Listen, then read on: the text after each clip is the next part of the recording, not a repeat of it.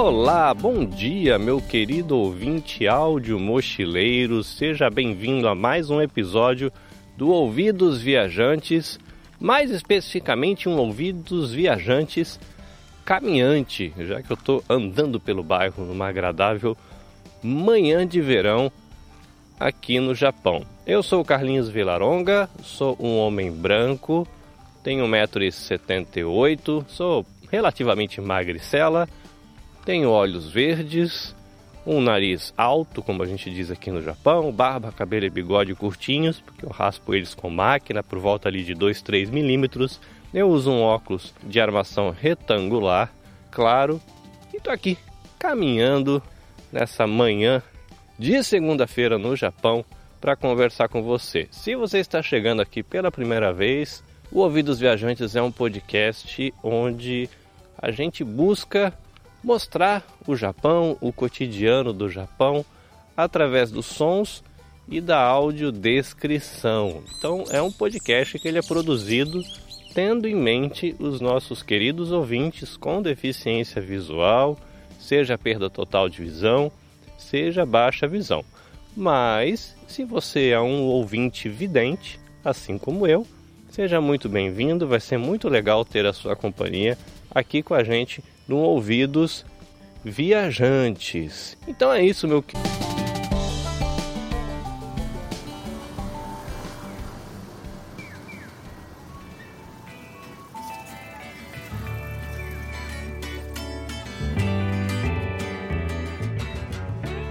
São 5 e 8 da manhã, uma manhã de segunda-feira, na segunda quinzena de junho aqui no Japão. Então a gente está quase no verão e eu decidi caminhar um pouquinho com vocês de manhã para a gente conversar um pouquinho sobre um detalhe do Japão. Eu não sei você, meu querido ouvinte, como é sua relação com o tempo, né? Porque você, em especial você ouvinte que tem perda total de visão, talvez tenha uma relação diferente com o tempo e eu quero convidar inclusive você a participar aqui do Ouvidos Viajantes, enviando a sua opinião, compartilhando um pouco da sua experiência com o tempo. Por que eu estou falando de tempo? Eu estou falando de tempo porque eu tenho uma dificuldade no verão, que é a dificuldade de conseguir dormir até um horário que eu acho agradável porque são 5 e 10 da manhã. Estou aqui numa segunda-feira de céu azul. A temperatura agora deve estar talvez por volta dos 20 graus, com uma brisa bem levezinha. E eu moro numa região que tem bastante vegetação, árvores, pássaros e tem uma neblina muito levinha no ambiente. Eu vim aqui num, num espaço uma espécie de um parque que tem bastante árvore, então os passarinhos vão ficar cantando, acho que vai ficar agradável para a gente conversar. Mas para mim o desafio é que no Japão, nessa época que já é quase verão, quatro e meia da manhã já é dia. O sol já está alto, por exemplo, aqui o sol já está no horizonte.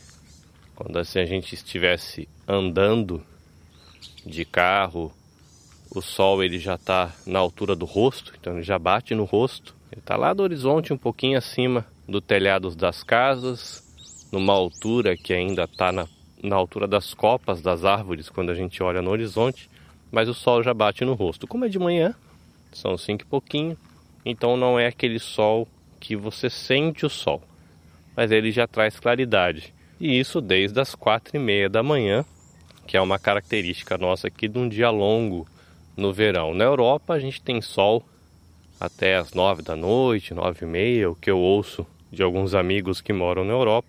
Aqui no Japão é um pouquinho diferente, o sol ele nasce muito cedo. Então, se você vive num prédio de três andares, quatro andares, e tem a oportunidade de olhar para fora, lá para umas 3h40, 45 da manhã, você já tem aquela sensação de alvorada que isso para gente que é evidente é quando você olha no horizonte. Lá no horizonte você vê um início de mudança na tonalidade do céu para uma coisa um pouquinho mais alaranjada, amarelada, e quando você olha para cima, ainda é noite. Então é essa sensação de alvorada, de que lá no horizonte o dia está chegando. E aqui no Japão isso acontece muito cedo, né? Por volta das quatro da manhã, quando é lá para umas quatro e meia já é dia mesmo. E como eu disse, eu moro numa região, numa cidadezinha do interior, e em volta aqui da minha casa tem bastante árvores. Eu tô a cinco minutos de carro da praia, tem vegetação nativa, tem bastante área verde, um monte de passarinhos e os passarinhos alegremente festejam a chegada do sol nessas manhãs de verão, quando é por volta de quatro e meia da manhã. Está uma cantoria danada e eu, como um bom tiozão que está prestes aí a fazer 44 anos e um pouco sensível a essa questão da escuta dos sons, eu acordo. Então o verão, ao mesmo tempo, para mim é um tempo muito gostoso, né? Você pode, como agora, né? 5 horas da manhã, uma brisinha suave, eu tô de camiseta, bermuda, chinelo, posso sair fazer uma caminhada pelo bairro, desfrutar, né, desse sol suave e ainda hoje, né, com uma neblina no ar, então fica uma coisa romântica, né, uma luz difusa no céu. Às vezes o sol aparece, às vezes ele desaparece, porque tem algumas nuvens. Tem chovido bastante, então toda a vegetação do bairro está bem verde, um verde bem forte. Tinha um pouquinho de orvalho nas plantas, então dando uma respirada vem aquele cheirinho de vegetação, de terra um pouco úmida, de cidade do interior, né? Para quem vive onde tem muito asfalto, muito concreto, eu acho que perde isso, lembra disso quando vai no sítio de um tio, quando vai na fazenda de um avô, quando vai num parque caminhar. Isso a gente tem toda manhã aqui numa cidadezinha do interior do Japão. Mas para mim é um desafio, né? Porque às vezes você quer descansar e o meu corpo, particularmente, ele é muito sensível à questão da luz do dia e ao canto dos passarinhos, que me alegram muito, mas ao mesmo tempo que geram um inconveniente de eu não conseguir dormir, por exemplo, até às seis e meia da manhã, até às seis e quinze, que no verão, quase todos os dias, por volta das quatro e pouco, eu já estou acordado e na minha rotina diária eu costumo dormir por volta de 10, 11 horas, então acaba sendo uma noite de sono curta e é ruim, né? Porque o corpo não descansa adequadamente. Eu particularmente preciso de umas 7 horas de sono para me sentir bem. Né? Alguns dias dormindo por volta de 6 horas, me sinto bem cansado. Mas aqui fica a minha pergunta para você, meu querido ouvinte, com deficiência visual ou baixa visão, em especial aqueles casos onde a perda é severa. Qual que é a relação de vocês com o tempo? Eu, como vidente, o meu corpo percebe a claridade e mesmo eu querendo dormir até um pouquinho mais tarde, eu acordo. E para você, meu querido ouvinte, com perda total de visão, como é essa relação sua com o tempo, mais especificamente, essa sua relação com o dia e com a noite? É uma realidade que eu não conheço, gostaria muito de aprender com você, então fica a sugestão para você mandar para a gente uma mensagem em áudio compartilhando um pouquinho do seu olhar sobre isso.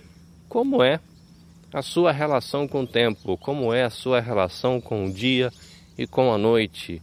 Como é que você consegue perceber a diferença do dia e da noite? Como é que você sabe e percebe fisicamente que é hora de se deitar e descansar? Como é que você percebe fisicamente que já é hora de despertar? Sempre com auxílio de, de eletrônicos, de relógio? Ou é algo que você consegue perceber fisicamente, assim como nós videntes fazemos com o olhar?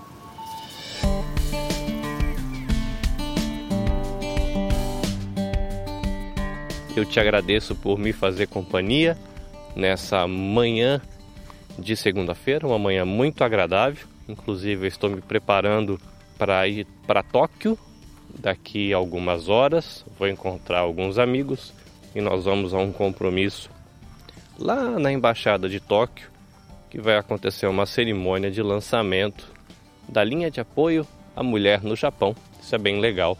É uma atividade que visa é, dar apoio às mulheres em situação de violência doméstica ou mulheres que tenham crianças em situação de violência doméstica e elas podem ligar ali, buscar orientação para saber como proceder, onde buscar ajuda, quais são os termos em japonês que devem ser usados, quais são os direitos e os amparos legais na legislação japonesa nesses casos.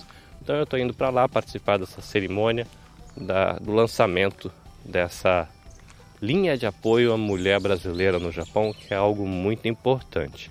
Lembrando você que você pode seguir a Nabecast nas redes sociais por nabecastjp. Aí você vai poder seguir a Nabecast no YouTube, Facebook, Instagram, TikTok, uma maneira de você acompanhar o meu trabalho. Apenas fazendo aqui a ressalva de que você vai encontrar mais do que o Ouvidos Viajantes. Você vai encontrar conteúdo sobre produção de podcasts, você vai encontrar os conteúdos relacionados a direitos humanos, a vida da comunidade brasileira no Japão. Mas se você tiver curiosidade de, além de acompanhar aqui o Ouvidos Viajantes, a curiosidade de acompanhar o que rola na Nabecast, o que rola nas minhas atividades com produção de conteúdo, fica o convite, arroba Nabecast e o JP nas redes sociais para você acompanhar o meu trabalho. Feliz demais por poder ter você aqui comigo e por poder estar com você. Fique bem, desfrute do seu mês de junho.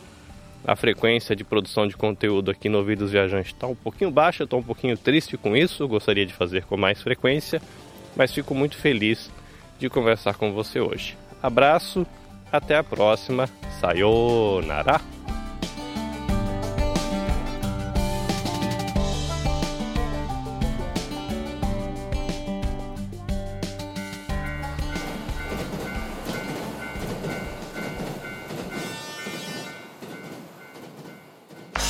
Este episódio foi editado pelo Nabecast. Saiba mais em www.nabecast.jp. Nabecast, conectando pessoas, desenvolvendo amizades, construindo parcerias e compartilhando vida através de podcasts.